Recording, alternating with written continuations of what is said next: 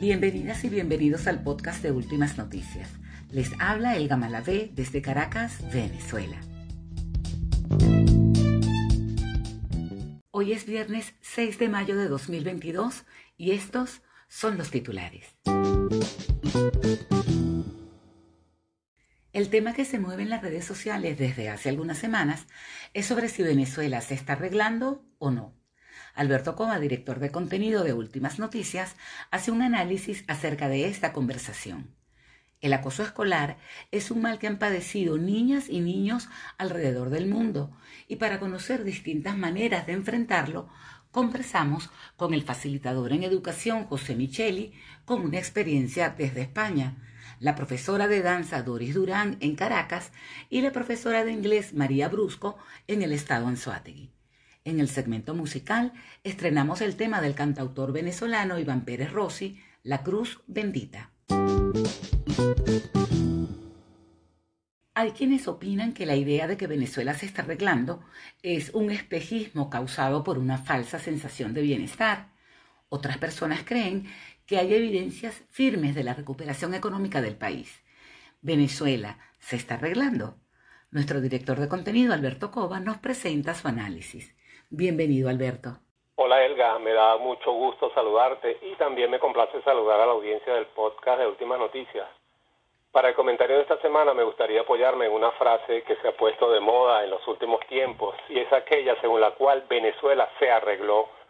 Mucho se ha hablado últimamente sobre los signos de recuperación económica que muestra el país. Hay datos objetivos que apoyan esta afirmación entre otros la mejora del abastecimiento que de 20% en 2016 ha pasado en 2022 a casi 90%, el incremento de la producción petrolera y por lo tanto del ingreso de divisas y sobre todo la estabilidad del tipo de cambio que ha tenido influencia determinante en la disminución de la inflación.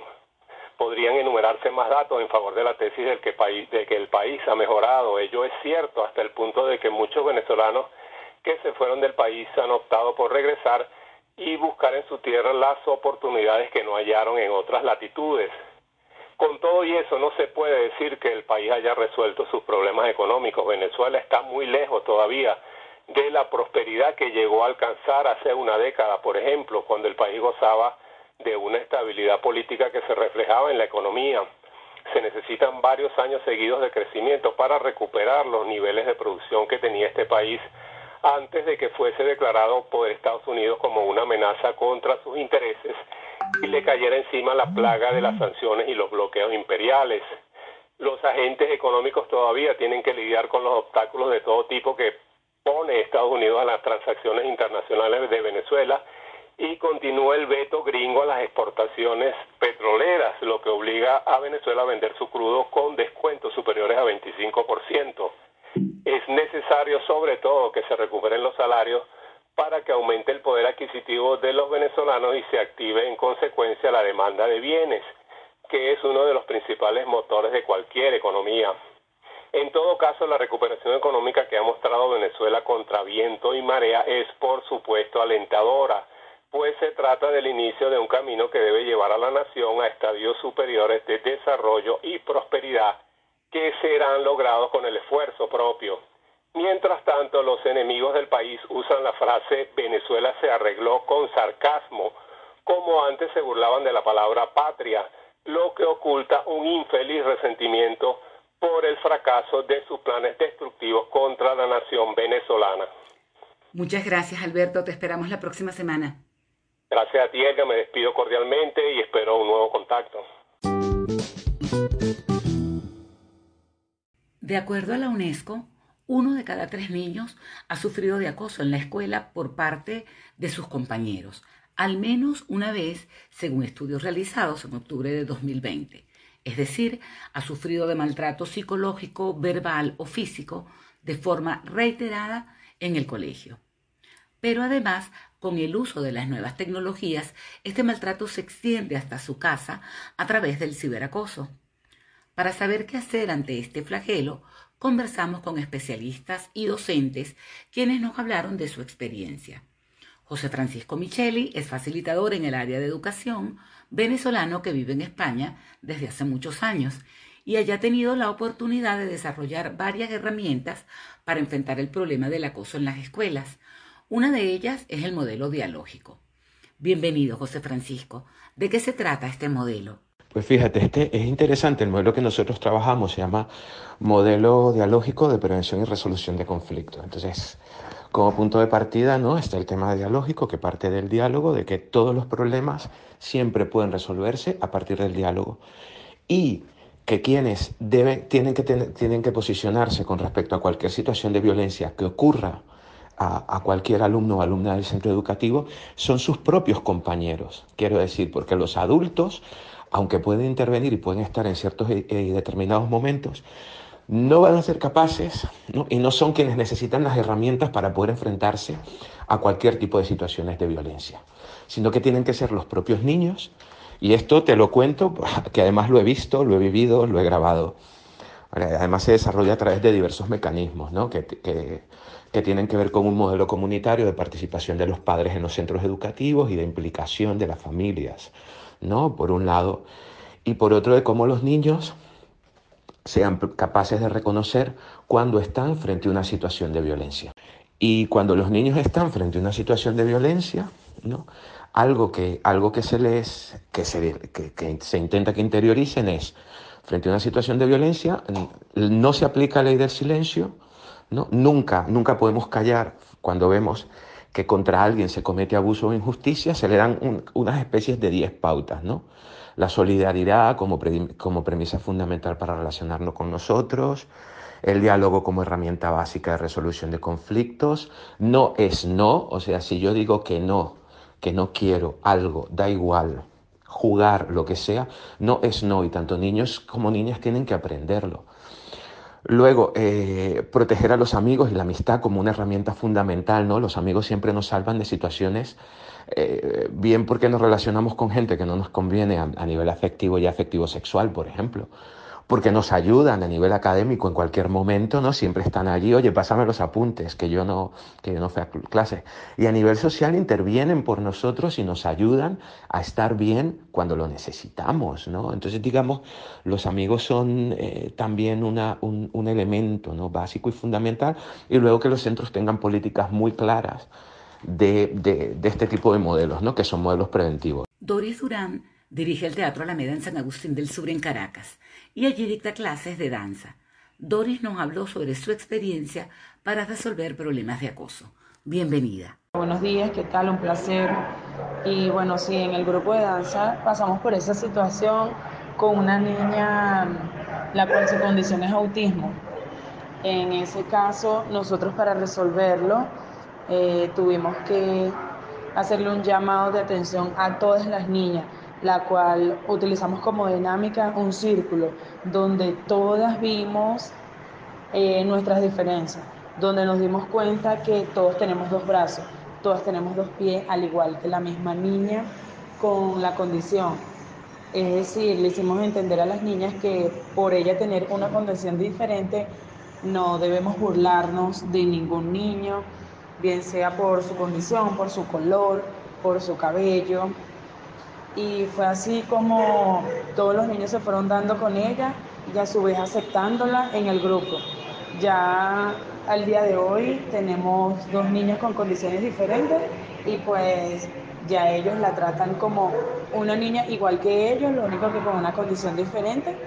Y pues así donde ellos comprendieron que todos somos iguales físicamente, pero con diferentes condiciones o con diferentes expresiones tanto en nuestro cuerpo o, con, o bien sea nuestro cabello, nuestro color de piel.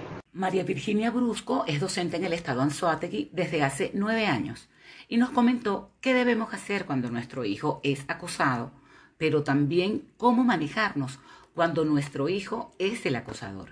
Bienvenida.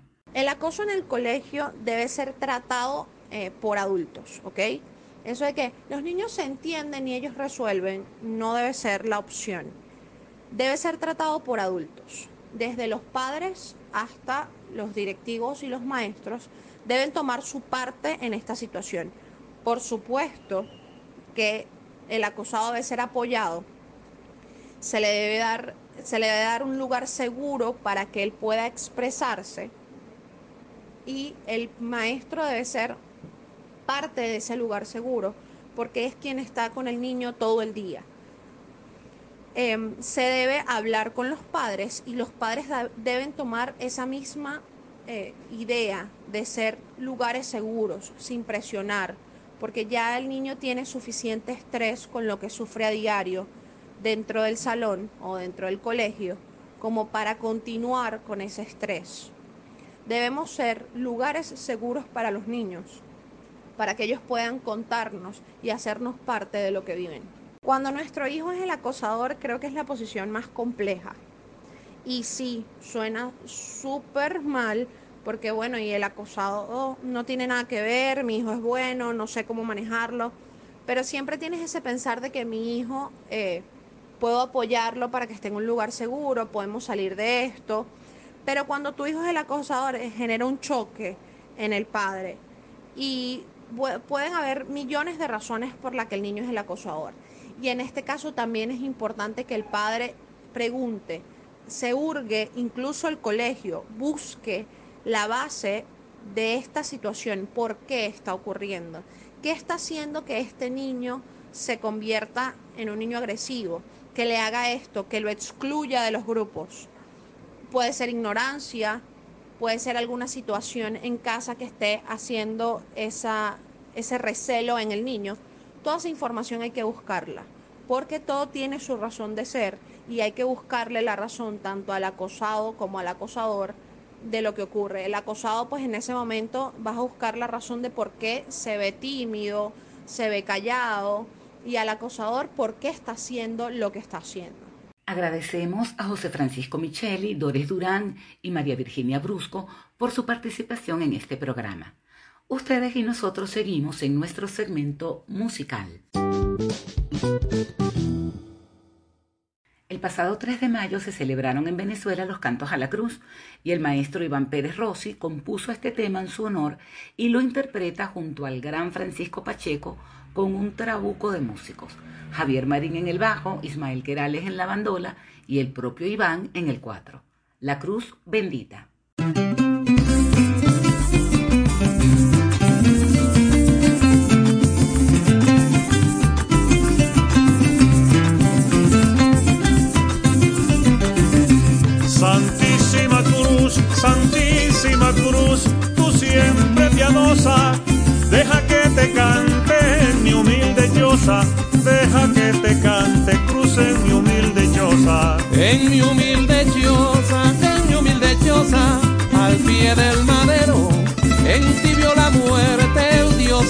Verdadero, en ti vio la muerte el Dios verdadero.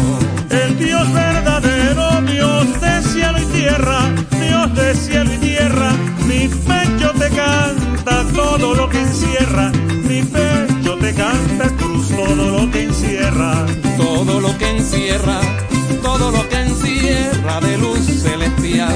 A ti te cantamos al pie del altar y a ti te cantamos pie del altar.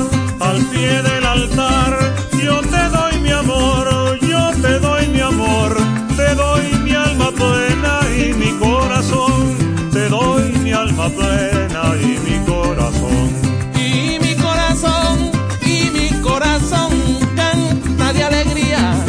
en la cruz bendita ora todo el día y en la cruz bendita ora todo el día. Ora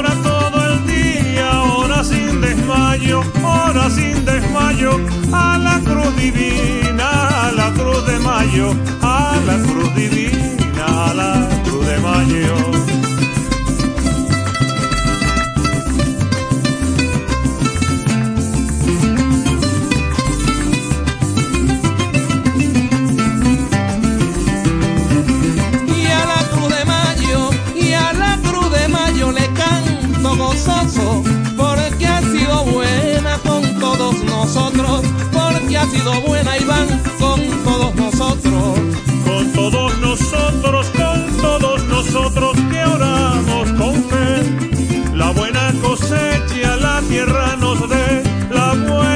cosecha cruz la tierra nos dé.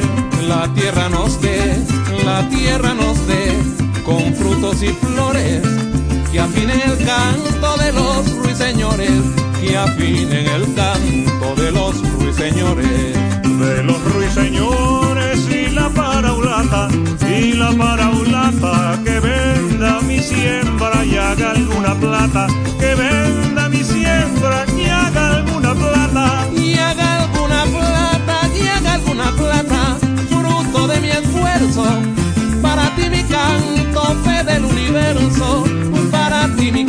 Cruz, fe del universo. Fe del universo es la cruz bendita, es la cruz bendita, cruz de amor y ruego es la cruz santísima, Cruz de amor y ruego es la cruz.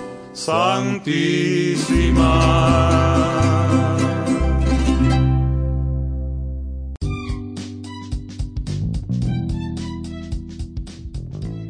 Nos despedimos hasta un próximo programa.